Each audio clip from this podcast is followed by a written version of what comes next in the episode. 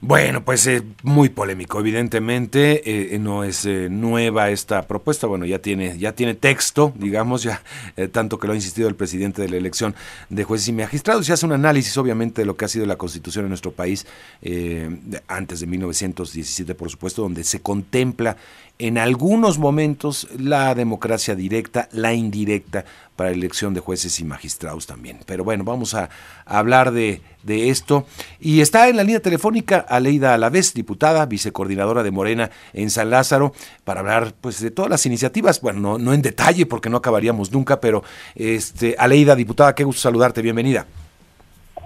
Hola, ¿qué tal Mario? Muy buenos días, a tus órdenes. Pues eh, difícil que transiten, ya lo decíamos un poco más temprano, eh, me parece que ningún presidente había presentado un paquete de reformas tan, tan completo, tan ambicioso en el último tramo de su administración. Eh, suena más entonces a una especie de, de, legado o ruta política que plantea el presidente López Obrador, Aleida. Pues mira, yo lo veo como una obligación en la que nosotros, a pesar de ya tan avanzado el, el la, la legislatura, pues debamos también dejar muy evidente ante la población qué Estado queremos, cómo queremos el diseño del Estado mexicano. Se le apostó durante tres décadas a la desregulación de todos los sectores y era el libre mercado quien determinaba pues eh, cómo se movía hasta la economía en este país. No había derechos laborales, eh, también casi privatizan la educación y pues ahora necesitamos regresar a ese estado en el que los principios que ayer enunció el presidente de austeridad, de la justa medianía en el servicio público, de la sí división de poderes, que esa es una discusión sobre el poder judicial que es bien interesante que la demos. Nosotros decimos, sí, división de poderes, claro, y que entonces el Poder Judicial deje de entrometerse en el legislativo y eh, desacreditar nuestras reformas por procedimientos, cuando ellos en sus procedimientos hacen todo amañado para declarar la inconstitucionalidad de una ley.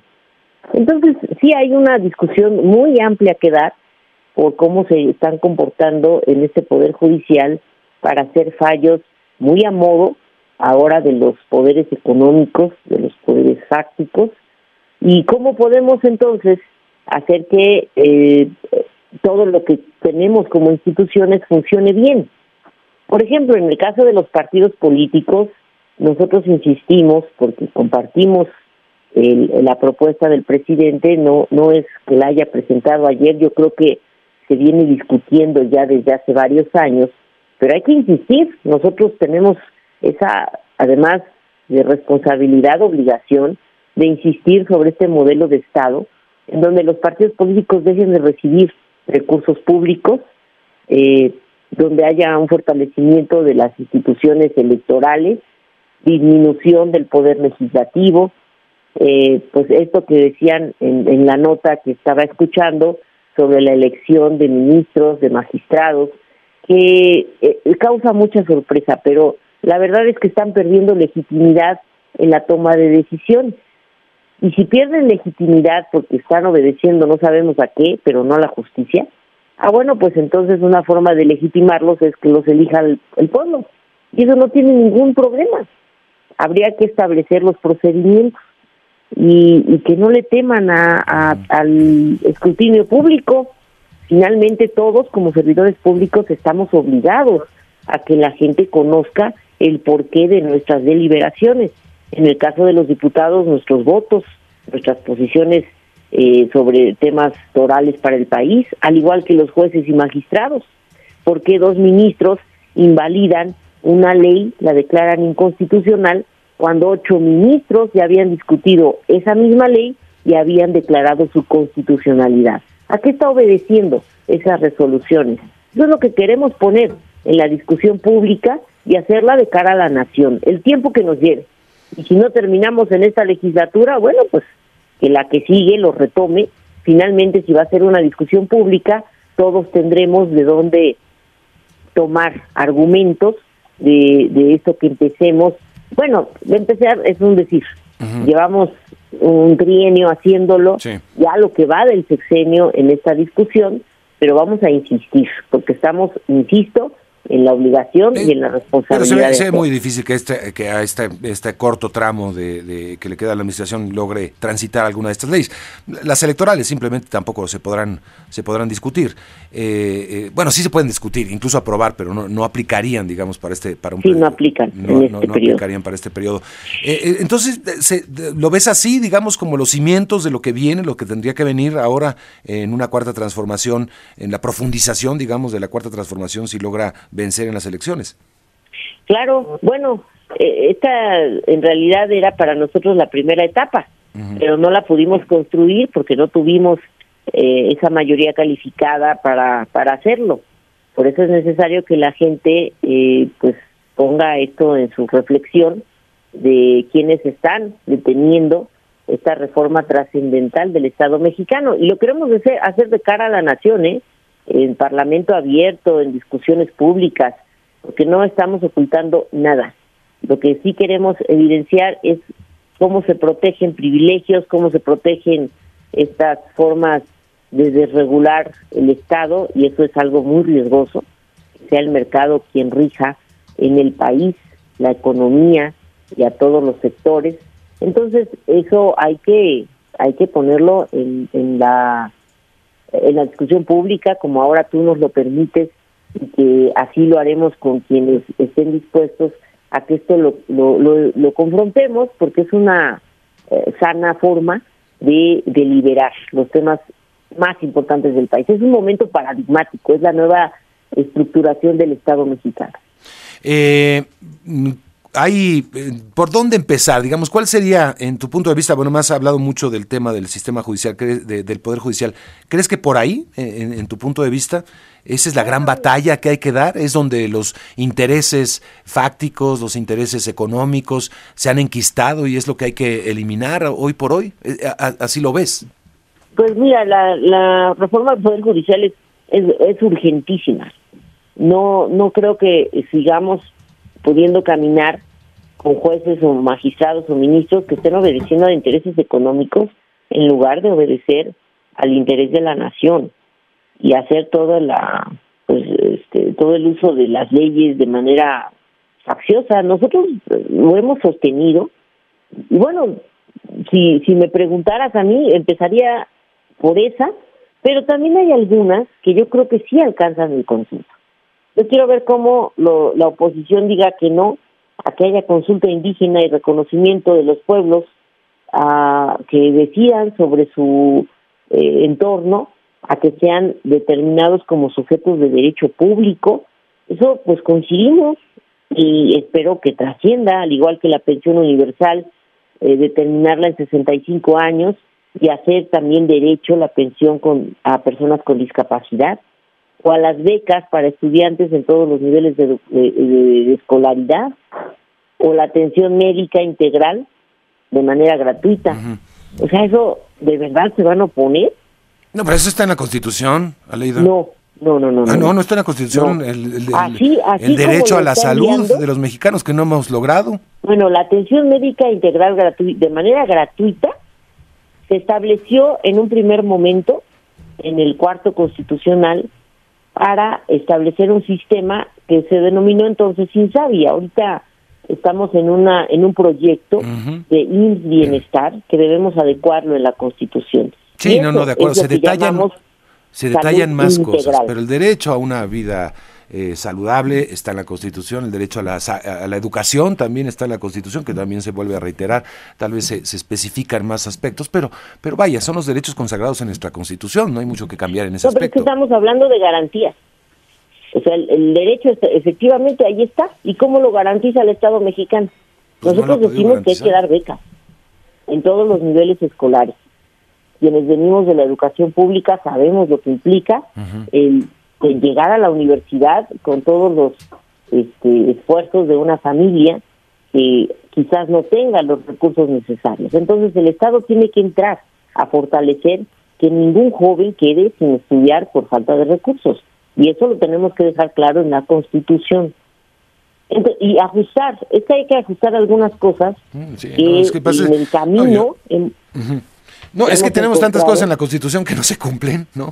Este, no, bueno, pero no se, trata de hacer una, una carta de, de, nuestro Estado, nuestro contrato como, como población y gobierno, sin que este, se, establezcan garantías. nosotros lo queremos hacer, insisto, de cara a la nación. Una de las formas más este, evidentes de, de, de no cuidar que haya violencia, yo así lo veo, entre las personas, es primero dejar que haya maltrato animal. Y ahora que se incluya el que haya respeto a los animales, a la vida animal, también es parte de la pacificación de la sociedad. Y aquí se está estableciendo. Y ya tenemos dictámenes de hecho en ese sentido. Yo creo que habría que retomarlos y no es solamente de, de Morena es de todos los partidos al igual que tenemos, y yo platicaba ayer con la presidenta de la, de la Cámara de Diputados, la diputada Marcela Guerra, tenemos un dictamen ya hecho sobre la eliminación de la brecha salarial entre mujeres y hombres. Y ya está dictaminado.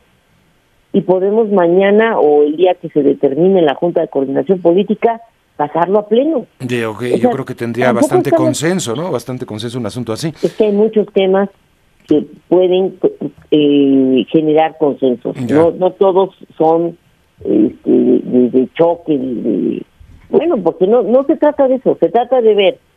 Nosotros proponemos que así eh, se establezca en la, en la Constitución el funcionamiento del Estado mexicano y las garantías de estos derechos que están establecidos y que necesitamos un procedimiento de cómo hacer los valores. Entonces, eso es lo que hace falta afinar no solamente que diga que tengamos derecho a la vivienda, sin este, tener esta, este andamiaje institucional que se instale para hacerlo valer. Al mismo tiempo, el Infonavit ya no solamente son créditos para para para departamentos, pues es también ya para vivienda propia. Ah, y eso hay que afinarlo en la Constitución. Ya, eh, eh, algunos dicen, bueno, este es el propio reconocimiento de lo que no se pudo hacer en la cuarta transformación, de los cinco años perdidos. No, estamos, eh, muchas de estas cosas, y tú lo acabas de decir, ya están. Hay que afinarlas, perfeccionar su redacción de acuerdo al ejercicio de lo que se está ya experimentando desde ahora, como las pensiones de, adultos mayores o las becas. Pero también falta que, por ejemplo, establezcamos que el salario mínimo no pueda ser menor a... Em, a la inflación, eso me parece... A la inflación. Alcanzará consenso, porque, eh, a ver, es que... Es que, estas pensiones no podrán ser eh, siempre las mismas, tendrá que tener un aumento cada año, eso no viene todavía en la Constitución. Es que, es que por ejemplo, el salario mínimo este, me parece un, un buen ejemplo, ¿no? Eh, transitó, se discutió, fue muy difícil y, así lo ha reconocido esta administración, el, lograr vencer esa lógica, eh, como le dicen, neoliberal, en el que no podíamos tocar el salario mínimo y bla, bla, bla, este, porque íbamos a provocar una escalada inflacionaria impresionante eh, y, se logró. Y hay consenso, y, yo creo que va a haber consenso en asegurar que el salario mínimo no pueda ser inferior a la inflación. yo creo que a la inflación y a lo que reciben los trabajadores inscritos en la seguridad social. Entonces es también la complementación de ese enunciado. Y bueno, así cada tema, son, son 20 temas. Sí. Y, por ejemplo, por primera vez, esto sí no lo habíamos discutido, pero ya se ejercita en el país que los jóvenes tengan un apoyo. Y él ayer lo explicó de manera muy puntual. Si los jóvenes no tienen una alternativa, el Estado deberá dárselas mediante un apoyo económico en donde se capaciten. Y es así como está funcionando el programa Jóvenes Construyendo Futuro. No habíamos hablado de su constitucionalización, pero ahora ya lo propone el presidente. Entonces, eso también no veo que pueda ocasionar este pues alguna negativa de, la oposición, pero ya veremos. Cada uno de estos temas vamos a tener que encontrar un mecanismo, un método de discusión para que nos dé tiempo, eh, pues al menos de abordar los mayor... Los más importantes temas. Los más importantes y bueno, pues que, insisto, sea una discusión de cara a la nación. El país merece y en esta transformación pues tengamos una discusión abierta del Estado mexicano que estamos dejando eh, pues establecido en nuestra Carta Magna. Bien, pues eh, diputada, gracias, es Aleida a la vez, eh, vicecoordinadora de Morena en San Lázaro. Gracias por conversar con el auditorio esta mañana. Muchísimas gracias a ti y un saludo a tu auditorio. Hasta luego. Bueno, vámonos, hasta luego, hasta pronto. Vámonos a la pausa, son las 8 de la mañana con 7 minutos tiempo del centro de la República. Regresamos con más.